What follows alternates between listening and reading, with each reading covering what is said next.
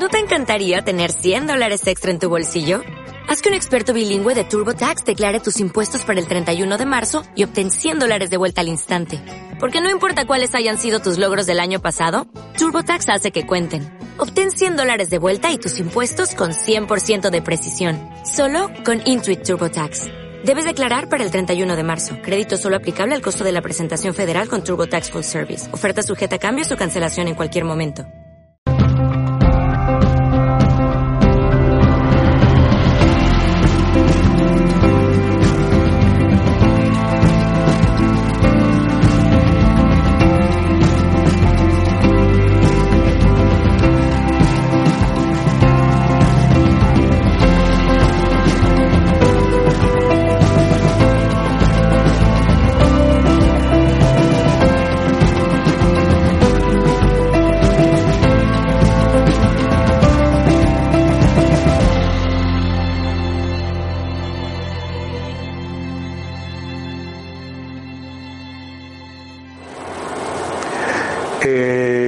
Final se la cepillaron en el siglo IV, que es más o menos cuando el concilio de Nicea.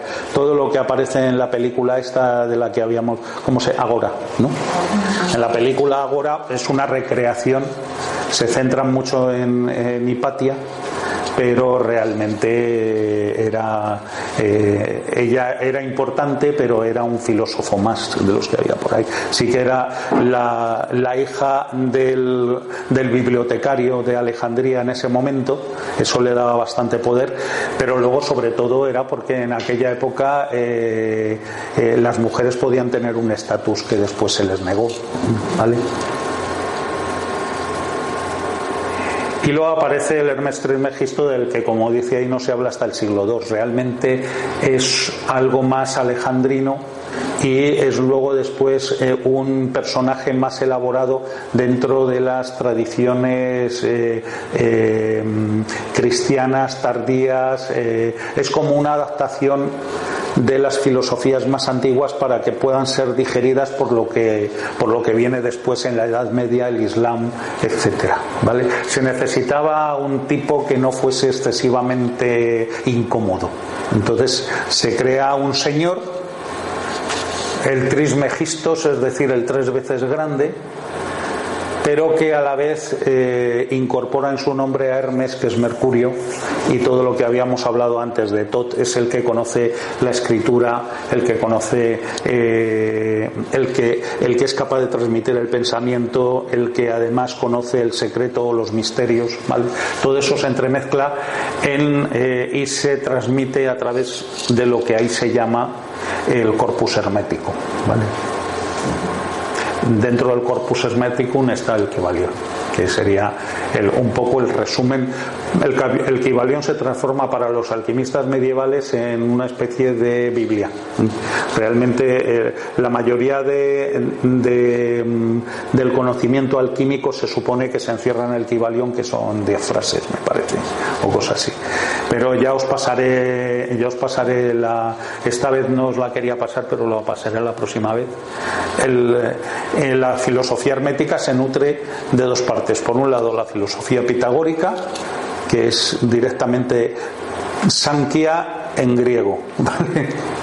Prácticamente dice que los números gobiernan el universo eh, habla de que las estrellas forman eh, formas geométricas eh, y, dicen algo que es muy importante para ellos. La geometría es la herramienta usada por Dios para construir el universo, luego la geometría es Dios.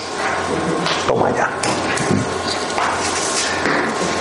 Por eso ellos se llamaban a sí mismos geómetras. Eh, ahí tenéis lo que conocemos como los sólidos platónicos, ¿vale? Platónico, Platón era un pitagórico también. Eh, y luego el pensamiento jonista. El pensamiento jonista dice que eh, la manifestación del universo puede ser explicada mediante fenómenos naturales. De ahí es donde parte la estructura de la creación en los cuatro elementos. ¿Vale? Todo esto pues después se desarrolla a través de Platón y Aristóteles y dice que el universo puede ser descrito por unas pocas leyes unificadas que pueden determinarse mediante cuidadosas, minuciosas y armas y arduas exploraciones filosóficas. Tenían mucho tiempo libre, no tenían televisión y esas cosas. Entonces se podían dedicar a eso. En, las escuelas pitagóricas habían eh, la manera de enseñar a mí me encanta porque era lo que llamaban paseos peripatéticos. Eh, eh, aprendían paseando. El, maestro en cuestión iba soltando sus elucubraciones mientras iban paseando por ahí por los jardines de un lado para otro, lo cual me parece una idea magnífica. es, una de las de los métodos pedagógicos, claro. la euritmia es el movimiento. Euritmia, efectivamente. Ahí me has dado con la euritmia. a mí me fascinó la primera vez que yo vi un trabajo de euritmia. Eh, y se ponían, eran un grupo de, chicos y chicas de las escuelas Waldorf de, de Madrid y se ponían a comunicar creando, eh, creando palabras con el cuerpo, haciendo ademanes, creando palabras con el cuerpo, formas de comunicación a través del cuerpo, era fascinante, era muy bonito. Un trabajo muy bonito. Vale, y ahí tenemos una, eh, una imagen evidentemente eh, eh, figurada. No, sé si hay alguna imagen real de este tipo, pero ese señor de ahí se supone que es Prisciliano. Prisciliano fue el último gnóstico conocido al que le cortaron la cabeza, es decir, el último gnóstico conocido. Prisciliano fue un obispo que se negó a aceptar las tesis trinitarias del, concilio de Nicea. Se, negó a, em, a ser eh, a formar parte de la cohorte de obispos eh, que formaron parte de lo que después se conoció como Iglesia Romana. creo que fue Justiniano el que la lió. Me parece que era el emperador que, decidió que había que, meter en el redil a todos estos cristianos eh, eh, herejes y tal. Entonces hizo una fusión entre Mitra, no sé qué, las triples diosas de, las tradiciones eh, greco-romanas, e hizo un, un, cóctel y en lugar de salirle una caipiriña le salió un catolicismo poco así. ¿Qué pasa? Que dentro de eso pues había un montón de corrientes que se fueron, se fueron cepillando. Ahí empieza a utilizarse muy a menudo la palabra anatema. Eh, una de las cosas que empieza el documento eh, que, suscriben todos los que están en el concilio de Nicea empieza diciendo sea anatema y a partir de ahí, fulano, mengano, preciliano, el otro, el de la moto, el que piensa que no sé qué y el que piensa que no sé cuánto, todos esos anatema. A partir de ahora son ilegales. Cosa que, por ejemplo, en el Islam, una de las cosas que a mí me fascina es que el, eh, no se cierra la posibilidad de que aparezcan diferentes corrientes de pensamiento.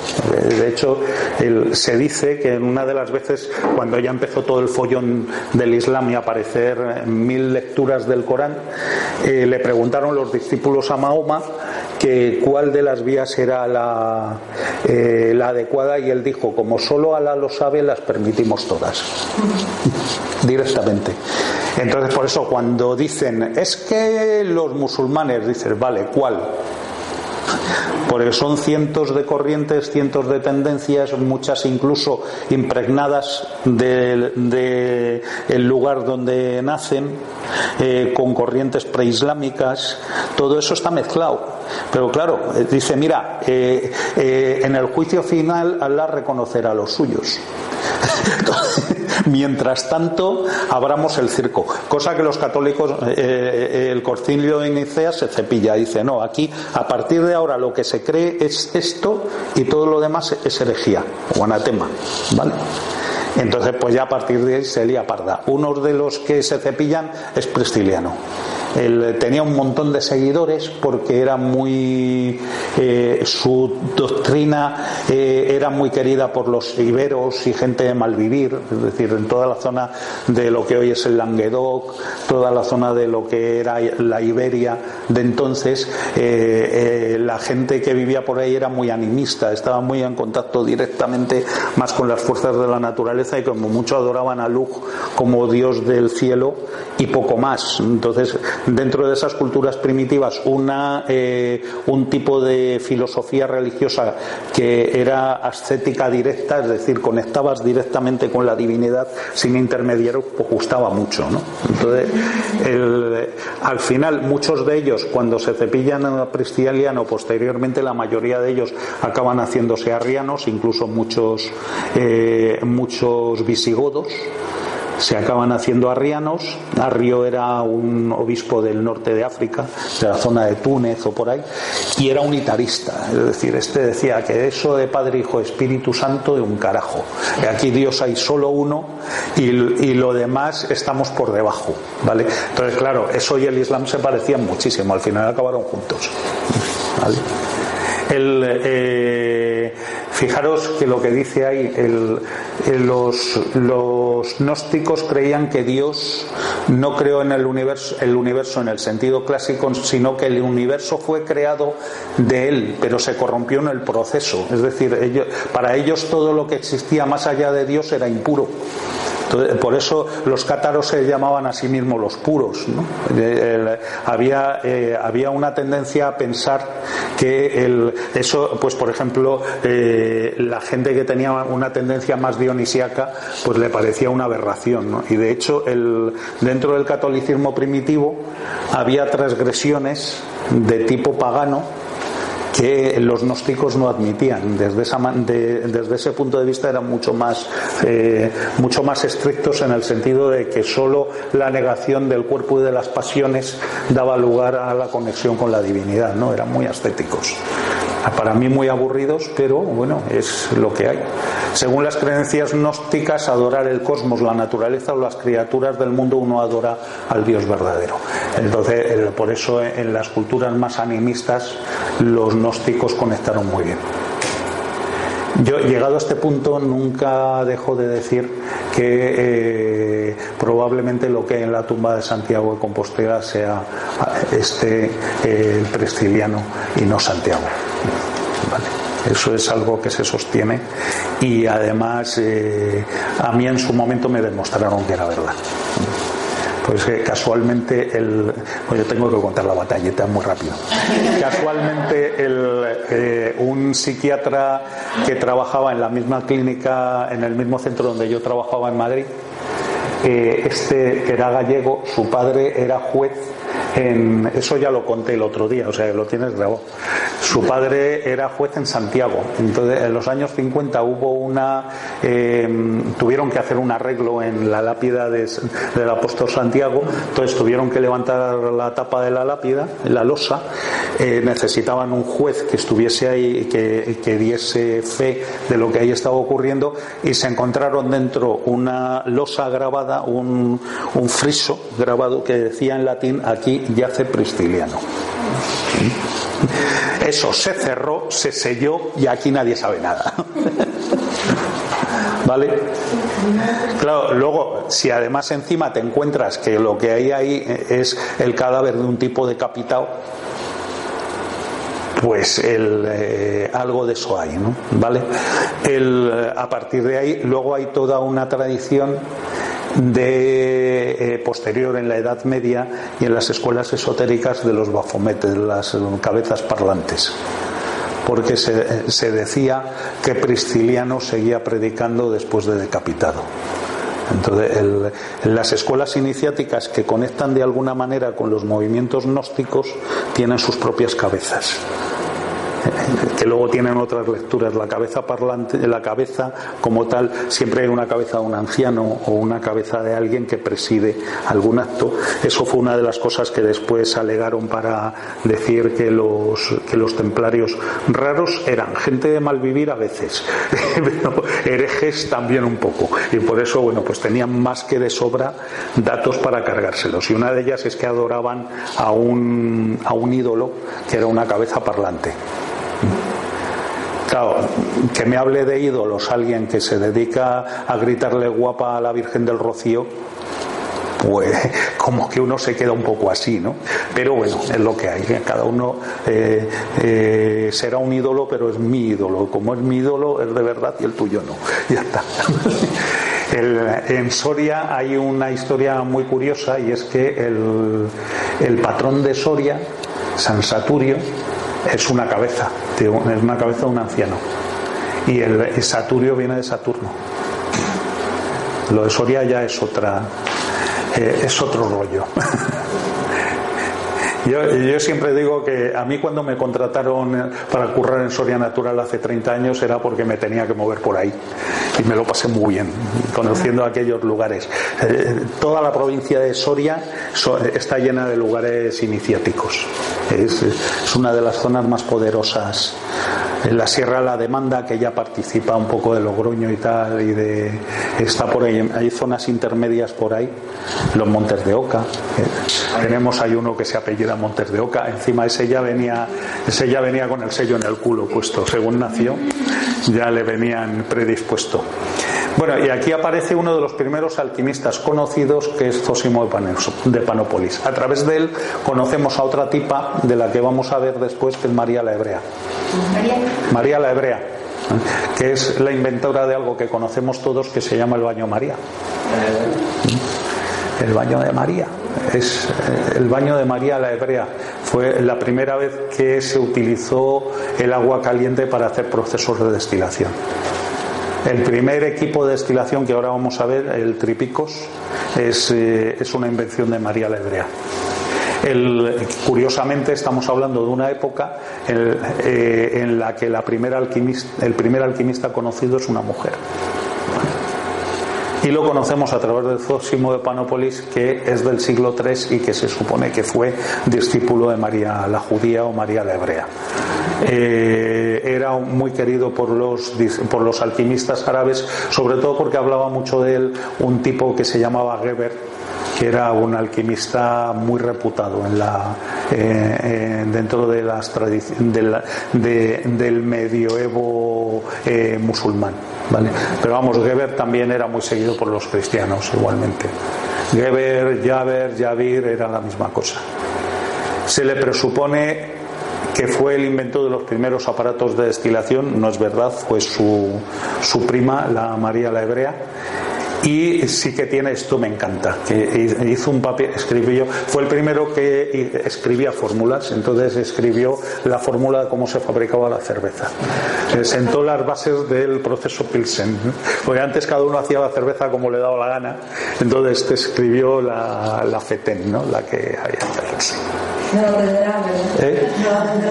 No, pero bueno, ahora hay mucho, hay mucho material escrito para hacer cerveza. Eh, no hay ningún problema en hacer cerveza. Tendremos que hacer cerveza. Ya cuando nos pongamos a hacer fermentaciones, pues tendremos que hacer otras fermentaciones. ¿Eh? Que ya hacen cerveza artesanal. Es que realmente, tú fíjate que en Egipto y en Mesopotamia y en la mayoría, uno de los granos más antiguos de, que ha usado la humanidad, sobre todo en Mesopotamia, es la cebada. El, la cerveza antigua, la cerveza egipcia, que se sigue haciendo en algunas zonas de África, es una pasta espesa fermentada, se utilizaba como alimento. Es, pues es como los misos, pero en cerveza. y se utilizaba, y eran masas muy espesas líquidos muy espesos de cebada, de cebada germinada y fermentada. Esas son las primeras cervezas. Y eran cervezas que servían como alimento. Era una manera de, a ver, mm, el grano fermenta de manera natural o germina o se estropea. Entonces había que buscar maneras de que hubiese eh, formas de estropearse que fuesen agradables. Y ya está, de ahí sale todo. El, todo el rollo de las fermentaciones, los primeros panes proceden de errores. De, de pronto estás amasando pan, te olvidas, te vas por ahí de picos pardos o a ligar y cuando vuelves eso ha crecido. Entonces dices, joder, lo tiro o hacemos algo con esto. Lo pusieron a cocer, resulta que crecía más y se comía mejor. Pues ya está, de ahí nacen los primeros panes fermentados. ¿Qué pasa? Los fermentados antiguos eran de levaduras eh, naturales y no de levadura industrial. Entonces, no tiene nada que ver la masa madre con una levadura industrial. Y además la masa madre es tan tonta de hacer que yo no me explico cómo la gente eh, no se lo hace. Porque sale sola. O sea, es. ¿eh? Pues si se estropea la vuelves a hacer otra vez y ya está. Pero a poco que la mimas un poco y la alimentas, no hay problema. ¿Eh? Pues vale, pues ahora, pero si ahora ya te venden hasta la malta, si a mí lo que, lo que me apetece es el proceso de creación de la malta, eso es lo que más me apetece a mí. Germinar la cebada, tostarla, hacer las maltas. ese es el rollo. Ahora te está chupado, compras la malta, compras el lúpulo, lo metes en agua y fermentas solo. Y hacer cerveza ahora es facilísimo. Fijaros que Zósimo escribe un tratado de química de 28 tomos, basados en eh, María la Hebrea y en otra tipa que era Cleopatra, pero no era la Cleopatra de Marco Antonio. ¿vale? El nombre de Cleopatra debía de ser en aquella época como hoy llamarse María Dolores o, Paquita o algo así. Eh, se dice que fue iniciada, vivió sobre el siglo I más o menos, se dice que fue iniciada en los misterios en Memphis, Casina, y que sentó las bases de la alquimia occidental. Lógicamente, fijaros que incluso en el Islam y en el cristianismo se siguió hablando de María la judía, a pesar de que era judía y de que era mujer. fijaros la importancia que, tenía. Y de hecho hoy seguimos hablando del baño de María, ¿vale? Y estos son los dos cacharros que se conocen de ella. Esos son diseños de Zósimo Panópolis, Aquí se ve mejor que el otro día. Eh, con el proyector del otro día prácticamente no se veía. Lo de ahí arriba es un, Kerotakis que es un sublimador. Los sublimadores son equipos que permiten eh, evaporar un metal y condensarlo. Eso es un proceso de sublimación. Eso se hace mucho a nivel industrial con el mercurio, con el cinabrio.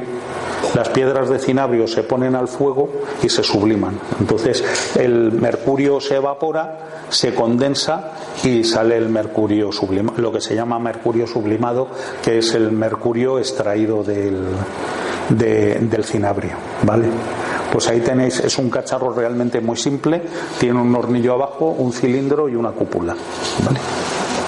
Esos procesos de sublimación en espagiria, en alquimia, se realizan muy a menudo, sobre todo con eh, minerales, gemas, no tanto en espagiria vegetal no se usa, se usa para alquimia metálica, sobre todo, y para sacar elixires metálicos. Hay una cosa que se parece a esto en, en medicina antroposófica que son los preparados especulares. Eso eh, fue una propuesta que hizo Steiner y lo desarrollaron. Era eh, ponías a evaporar un mineral o una, sal metálica y eh, hacías que el vapor chocase contra un espejo, contra un cristal frío. Entonces, eso lo llamaban, eso después lo recogían y lo metían, lo hacían, le hacían una trituración homeopática. Eso se llaman preparados especulares y se siguen haciendo. Y luego desarrolló eso que es un tribicos que a día de hoy no tenemos ni puñetera idea para qué lo usaba, porque él no tiene sentido. Tiene del capitel salen tres bocas, pero dos de ellas están en el mismo nivel, con lo cual no se sabe qué era lo que destilaba ni para qué destilaba así, porque hoy en día este tipo de destilar sí que luego encuentras alambiques que tienen diferentes fases, que serían los alambiques fraccionados, haces destilaciones fraccionadas por una cuestión pura y dura de densidad, de, densidad y de temperatura. Pero ahí es, pero bueno, ha quedado en el recuerdo porque. de todas formas, el que tenga un injerto superior ya te va a valer.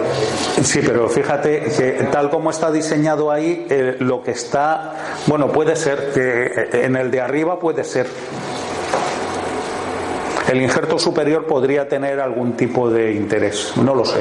Puede tener ahí Vamos, si quieres un día, cuando lleguemos a la otra fase que quiero hacer, que es aprender a soplar vidrio.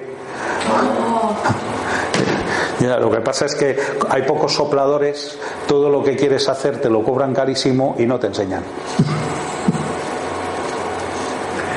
Vamos, aprender a hacer cerámica ya aprendí, porque quería hacerme mis cacharros de grés para destilar. Eh, con el tiempo de aprender cerámica me lo pasé muy bien. El torno es una maravilla. Una gozada, trabajar con el torno es una gozada. Bueno, y esta es una de las imágenes, eso da para todo un curso. ¿Vale? Y nosotros pues lo vamos a ir desarrollando poco a poco. De inicio aparece la estrella de seis puntas en el centro, que luego vamos a ver que es la unión del principio masculino y del principio femenino, del fuego y del agua. ¿Vale?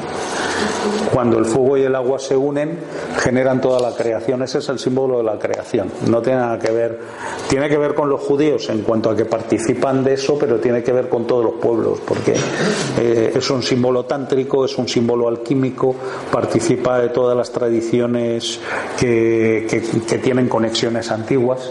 Y luego alrededor tenéis las siete fuerzas planetarias. ¿Por qué? Porque las siete fuerzas planetarias son eh, los siete gobernantes de toda la creación. Dentro, luego cuando veamos las fuerzas planetarias vamos a ver que no es por casualidad que sean siete, aunque luego se haya descubierto Urano, Neptuno y Plutón, seguimos con el siete. En Ayurveda se trabaja con siete tejidos. Eh, los chakras principales son siete, eh, los días de la semana son siete, ¿vale? El 7 es eh, la estructura energética, la estructura geométrica que nos habla de, la dinámica de la creación. La creación en su manifestación es el doble 4 que es la materia en evolución, el 8. La estrella de 8 puntas. Sí, en el 7 indica una, renacer. Claro. Claro. El Steiner hablaba de que los ciclos de, de madurez humana son ciclos de siete años. Y para los antropósofos los ciclos de siete años son súper importantes. Además, fijaros que el, antiguamente la mayoría de edad estaba en el tercer ciclo de siete años, a los 21. ¿Vale? Ahora mismo hay gente que a los 21 todavía no se entera de que va la fiesta, pero se supone que a los, a los 21 se supone que ya estabas en disposición de crear una estructura familiar más o menos coherente. ¿Vale? Pero bueno, ahora como votamos ya a los 16 años, 18, ah, lo querían poner a los 16. Digo yo que ya votamos a los siete años, de todos modos yo he conocido chavales de siete años con más lucidez que muchos de 30. A los 16 conducir ya motor y, y, matar, ¿no? Con, con 16 puedes matar ya, creo. Es verdad, eh, puedes matar sin que te caiga nada hasta los 18. Eso no es así, pero bueno. Ya salió la funcionaria. Vale, bueno, y aquí ya empezamos a entrar en harina, pero esto eh, lo vamos a hacer luego de la mano de un texto que os he pasado. Está, es mejorable, pero es que lo hice anoche a las 11 de la noche y ya se me han quedado las flechas un poco raras, pero bueno, entenderse se entiende. Es un resumen de la estructura de la creación desde el punto de vista alquímico. Eso eh, es algo que, que vamos a ir entrando después. ¿Veis? El círculo con la cruz es el símbolo de la materia prima. Engloba, eh, engloba todas las mm, todas las posibilidades, ¿vale? la cruz es la materia, ¿vale? Y el círculo es la imagen de la imagen de la bóveda celeste, es lo, la inmensidad, ¿vale? El, a partir de ahí se desarrollan, se genera la dualidad, que en alquimia se denominan nitrum y natrum, la sal fija y la sal volátil, ¿vale? La sal fija se simboliza por la raya, de hecho el símbolo este lo veis abajo también, la sal a nivel químico la, dibujaban como un círculo con una línea horizontal, ¿vale? Era el símbolo universal para la sal, incluso a veces en los libros de química posteriores, incluso para el propio cloruro sódico. La sal, la sal como tal se ponía un círculo con un...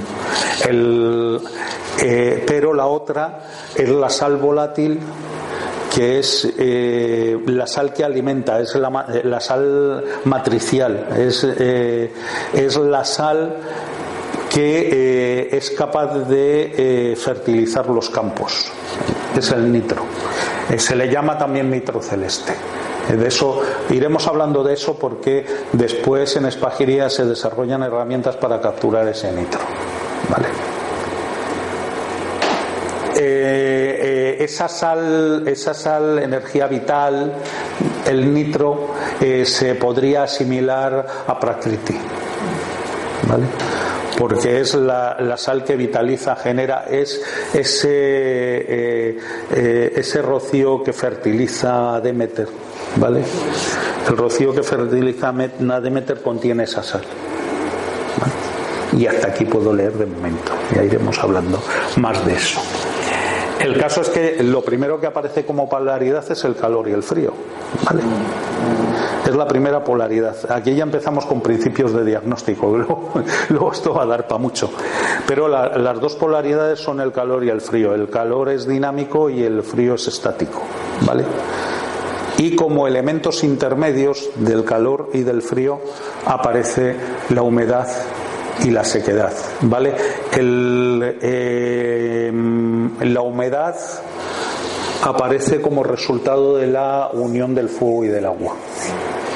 La estrella, cuando se genera la estrella de seis puntas, se genera movimiento por reacción, es una acción rajásica y a partir de ahí se empieza a generar todo lo que existe, toda la creación y se produce vapor, ¿vale?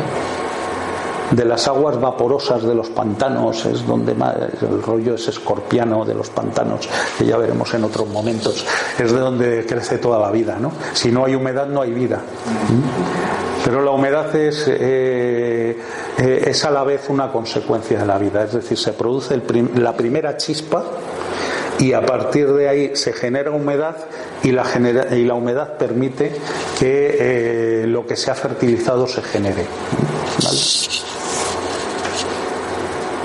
Y la sequedad es la ausencia de humedad, es el otro extremo, ¿vale? Eh, lo, que, lo más inmóvil es lo que es frío y seco. ¿vale?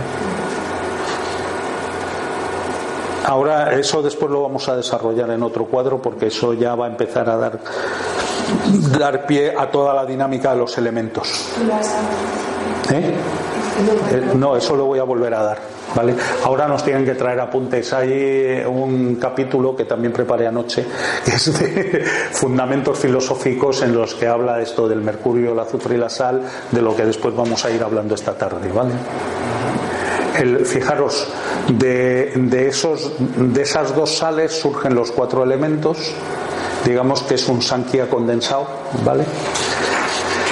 Surgen los cuatro elementos y que tienen esas figuras. Fijaros que los dos elementos puros serían el fuego y el agua y los que tienen una rayita en medio serían los elementos generados. Hay dos elementos generadores y dos elementos generados que son consecuencia de la unión de los dos elementos generadores. Si unimos fuego y agua, se genera aire, que es el vapor, pero cuando cesa toda actividad se produce densidad, que es el elemento tierra. ¿Vale? Si yo, si yo tiro eh, una piedra incandescente al agua, se produce fuego, se produce aire, vapor, se produce una ruptura y cuando cesa toda actividad se produce una decantación de lo sólido, ¿vale? El barro es un mixto, es una mezcla de tierra y agua. ¿vale? En nuestro organismo el barro es el moco. Eso luego después a efectos terapéuticos es interesante, porque la forma de dispersar el moco es el fuego y la forma de movilizar las toxinas es activar el aire. Pero vamos a ver cómo hacemos eso. ¿vale? De los cuatro elementos, de la interacción de la interacción de los elementos surgen los tres principios que dice la alquimia que son los tres constituyentes de todo mixto. En, en, la filosofía hermética se denomina mixto a todos los cuerpos.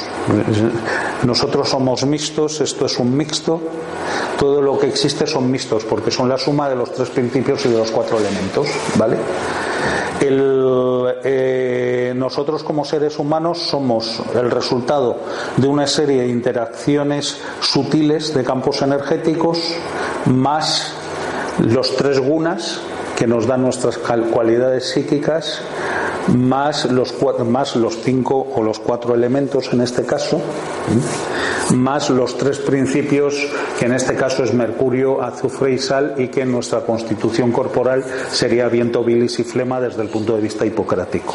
Es decir, todo lo que todos nuestros tejidos se pueden reducir en los cuatro elementos y los tres principios.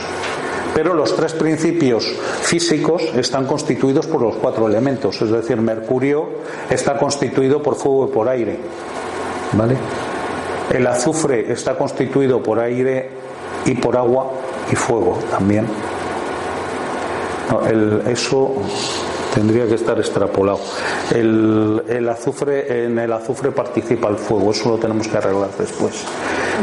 Y la tierra está relacionado con el agua y con la tierra. ¿Vale? Principio sal, perdón. ¿Vale?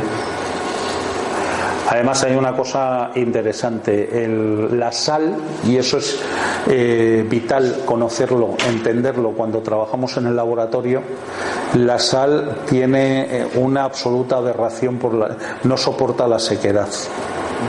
La sequedad es su naturaleza, pero eh, busca unirse al agua para encontrar su equilibrio las sales que más nos interesan son tremendamente higroscópicas, es decir, cuando tú purificas una sal al máximo y la secas, en el momento en que la dejas al aire, absorbe agua.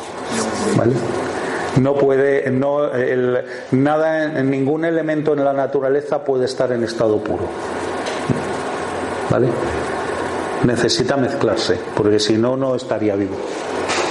Eh, todo, todo, toda vida necesita eh, de interacción. Si yo tengo sal sola, me sirve para curar jamones. ¿Vale? Pero nada más. ¿Pero por qué cura jamones? Porque absorbe agua. Seca, claro. ¿Mm? Seca lo otro mientras se humedece a sí misma. ¿Vale? Eh, luego después es alucinante como en alquimia en los principios filosóficos los extrapolas al laboratorio. Bueno, por aquí he puesto algunas cositas, esto ya las iremos viendo más adelante. Esto luego ya eh, más adelante en, en, los ciclos siguientes que ya empezamos a ver laboratorio teórico, ya empezamos a ver cómo es un alambique, para qué sirve, cómo se utiliza, diferentes tipos de alambiques un tren de destilación, eh, el diseño de un tren de destilación que nos sirve también para luego después extrapolarlo al laboratorio. Eso es un, el equipo industrial que tendremos algún día. Yo tuve una vez uno que tenía una caldera de 3.000 litros, que no era mío, y lo dirigía yo. Y hay diferentes cosas. Ahí tenemos un viejo destilando con una alquitara al estilo antiguo. Qué bien se lo pasaba la Eso se llamaban alquitaras. Eso es un alambique, pero que no, no refrigera por serpentín. Lo que tiene arriba ese sombrero es un caldero que se llenaba de agua. Entonces, el capitel, el sombrero, lo tiene dentro del caldero y el caldero lo iban llenando de agua. Lo iban renovando, el agua de arriba lo iban renovando normalmente. Eso se llama alquitar. Bueno, esto ya lo iremos viendo. Esto ya son cositas. Y aquí os hablo ya de elementos. Esto cuando hablemos ya de laboratorio, hablaremos. Esto es el material que nosotros vamos a ver en el primer curso de prácticas. Porque en el primer curso tenemos que conocer los tártaros, tenemos que saber manejar los tártaros, que son las primeras sales con las que vamos a trabajar los procesos de purificación del tártaro que los tenéis ahí descritos y que los veremos en el laboratorio. Eso de ahí que veis ahí arriba es lo que queda después de evaporar el vino que previamente hemos destilado. Es el residuo del vino que hace como una melaza, lo, lo llevamos a carbonización, después lo trituramos, lo calcinamos y de ahí sacamos el tártaro del vino que nos sirve para purificar el vino posteriormente. Aquí no se tira nada. Y fijaros, de aquello negro, al final lo que me queda es eso. El polvito blanco ese. Eso es lo que tenemos que conseguir, una de las cosas que vamos a conseguir el día que hagamos las prácticas. ¿Eh? No, no es un albedo. Eh, el albedo es la fase por la que pasa la materia prima en el primer proceso de purificación alquímica. Sería el nigredo, el albedo y el rubedo. Y ahí eso es el, eso es yo siempre digo que eso es como pescar en el mar de Nun, porque metes como está tan saturado, metes algo y sacas sales, ¿no? No se ve, pero es como el mar negro ya. Es tártaro cristalizando, es como en las salinas, empiezas es el mismo proceso de las salinas y ahí luego pues nada se explica cómo se hace todo y tal, está todo paso por paso. Está todo dibujado pero eh, escrito en, en fotos, pero todo eso luego lo tenemos que hacer. Y el proceso de elaboración de la tintura espagírica, que es lo que toca para el primer nivel, para el primer nivel de prácticas. Y esta es la tabla que esta la estudiaremos en su momento. Esta es, de esta es una, la hizo Jean Dubuy. Dubuy, ¿se pronuncia eso? Dubois. Ah, es Dubois. No, pero a mí me parece que yo he puesto Dubois, pero me parece que escriben UI. No sé. Pero vamos, si es así, es Dubois. A veces las fotografías de eh, Sí, pero este tío, este tío murió hace seis o siete años. Ah, no, no, este es moderno, es Dubois. Y además tengo fotos de él y todo, era un tío muy campechano, muy majo. Este era eh, discípulo colaborador de un tipo muy interesante que es Albert Rieder, que era el Frater Albertus. Frater Albertus tenía, eh, hay un libro escrito que se escribió por ahí que se llamaba El alquimista de las montañas rocosas. Por este vivía en las montañas rocosas, tenía su laboratorio en su casa y había mucha gente que iba allí a aprender con él. Este era Rosacruz, era de, los Rosacruces americanos, de los Amor tiene un librito escrito que podéis comprar porque es interesante, se llama El Manual del Alquimista. Cuenta cositas curiosas. Lo más interesante de ese libro es que al final tiene un capítulo destinado a un texto Rosacruz muy, muy interesante que merece la pena leer. Pues este era discípulo y colaborador de Albert Reader y crearon un grupo que fue muy activo, del que han salido los grandes espagiristas que andan por ahí. Eh, Stephen Kalek, que es un tipo muy interesante, está vivo y muy activo, incluso anda por Facebook también y, y coloca de vez en cuando fotografías y textos. Pasa es que lo mete en inglés y yo lo tengo que traducir por el Google, porque yo no sé inglés. Pero cuenta cosas interesantes, el Kalek. Y este, el Dubuy, eh, creó con.